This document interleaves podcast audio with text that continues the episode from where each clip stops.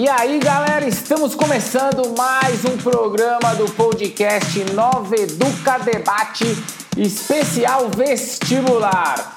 Uma parceria da consultoria Nova Educa com o Brasil Escola.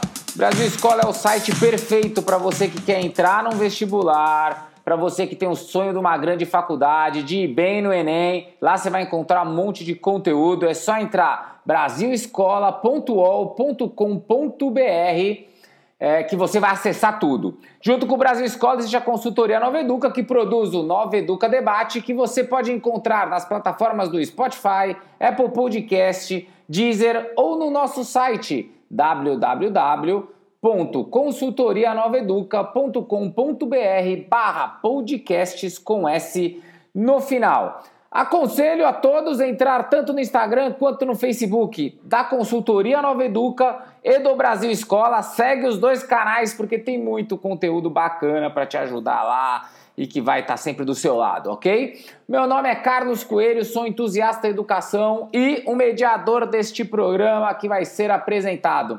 E junto comigo hoje eu tenho uma comentarista, bióloga. Camila, manda um oi pra galera. Olá, pessoas, tudo bom? E nossa temática desta temporada está sempre focando em quais são os conteúdos mais importantes, o que sempre cai nos vestibulares.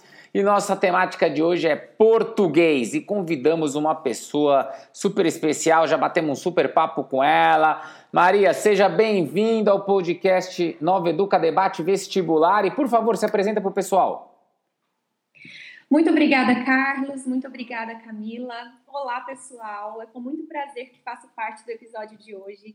Meu nome é Maria Beatriz, sou professora de língua portuguesa, essa é a minha área de formação, na rede particular de ensino na cidade de Goiânia e também gravo videoaulas e podcasts para o Brasil Escola. Galera, se prepare então, você que está querendo entrar no vestibular, se a sua dúvida for português, hoje é o dia de acabar com elas. Vamos junto, aguenta a vinheta que a gente já volta aí. Nova Educa Debate Vestibular um espaço para professores ajudarem alunos a superarem esta fase da sua vida. Bem, voltando ao nosso programa, Camila, dá o start aí com a primeira pergunta de hoje. Oi, Maria. A primeira pergunta é aquela clássica, né? Qual é o conteúdo mais importante? Camila, eu acredito que dentro da língua portuguesa nós estamos falando sobre leitura principalmente, né? Mas sem desvincular isso da teoria. A princípio, a gramática normativa é um conteúdo que assusta os alunos. E isso de fato é cobrado em alguns vestibulares, mas acredito que o foco principal na resolução de uma prova está diante da interpretação de texto, da compreensão daquelas ideias mais importantes, ora presentes na superfície textual, ora de maneira mais complexa, mas acredito que estamos falando majoritariamente sobre interpretação, compreensão textual. O que você está colocando para a gente quando a gente fala de gramática, então gramática envolve interpretação. É isso. Principalmente, uh, durante muito tempo, a cobrança de gramática normativa nos vestibulares do Brasil foi muito incisiva. E acredito que com a ascensão da prova do Enem, né, com a força que o Enem tem trazido dentro dos vestibulares, isso tem diminuído um pouco. Por exemplo, esta é uma prova muito interpretativa e que não cobra a, a, a gramática em sua teoria, em sua em nomenclaturas, por exemplo, de classes gramaticais. Há ainda vestibulares, por exemplo, nas faculdades paulistas, que cobram essa gramática em teoria própria, em teoria específica. Mas acredito que, de forma geral, nós conseguimos analisar essa, essa cobrança, visualizar ali, responder as questões a partir inicialmente de uma relação de interpretação. E acho que para todas as matérias, a interpretação precede qualquer outro conteúdo.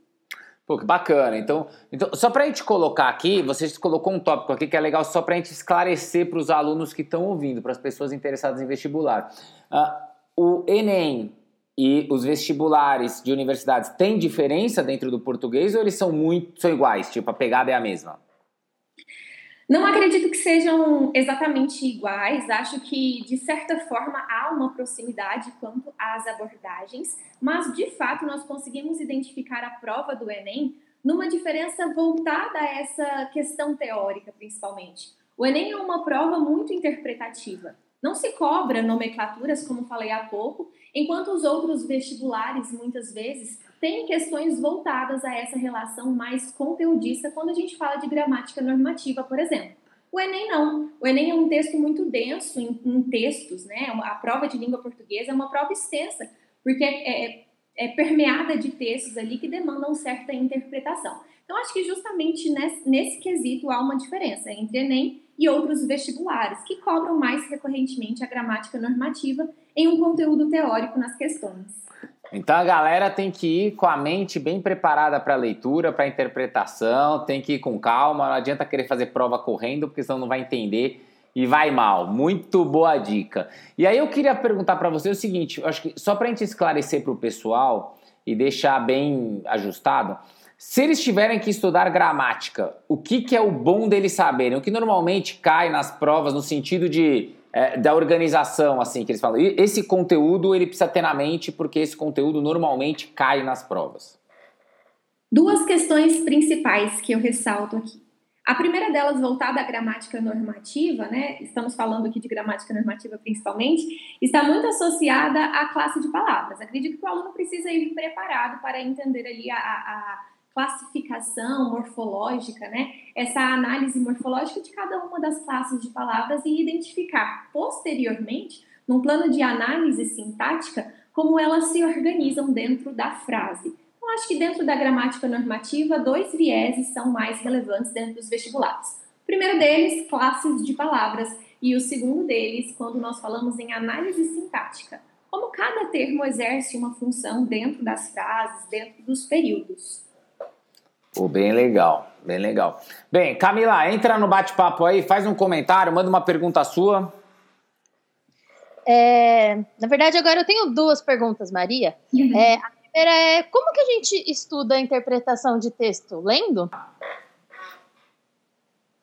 Camila, é muito claro que a leitura conciliada aos estudos acadêmicos é fundamental para a interpretação de texto. Isso é importante para a vida, né? Para a vida do aluno em todas as disciplinas. Por exemplo, para enriquecer o vocabulário, somente a leitura é uma grande ferramenta para que isso aconteça.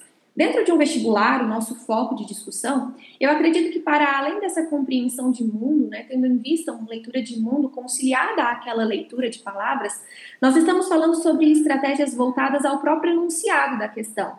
Dentro das questões de vestibulares, os enunciados propostos posteriormente ao texto dão um direcionamento específico sobre o que o aluno precisa analisar dentro daquela questão. Então, acho que ficar atento a esses dois elementos, ao texto propriamente apresentado e a questão que o pospõe, é fundamental para que ele consiga se direcionar ali na interpretação e na resolução de questões. Ah, bem bacana. Muito obrigada. E a segunda pergunta é: qual é o tipo de pergunta que sempre cai? Camila, acho que diante de, de conteúdos tão variados, né, o que se pode cobrar dentro da língua portuguesa envolve desde a gramática normativa à própria interpretação de texto, ao próprio conteúdo ali dado pelo, pelos sentidos propostos em determinada construção textual. Por exemplo, dentro do Enem, há alguns conteúdos que recorrentemente são cobrados, principalmente aqueles voltados à função seja a função social, quando a gente analisa gêneros textuais, seja a própria função da linguagem, um conteúdo que provavelmente os alunos estão, com o qual provavelmente os alunos estão familiarizados. Normalmente cobra-se a função social predominante, a forma como determinada função da linguagem foi alcançada pelo estilo de texto, pelas características presentes naquele texto, mas acredito que mais recorrentemente as questões de vestibulares estão sempre associadas a textos, ainda que uh, voltadas estritamente à gramática normativa, a conteúdos extremamente teóricos. Você conseguia colocar para a gente um exemplo de pergunta, alguma coisa que você pudesse exemplificar para ficar mais claro para o nosso aluno?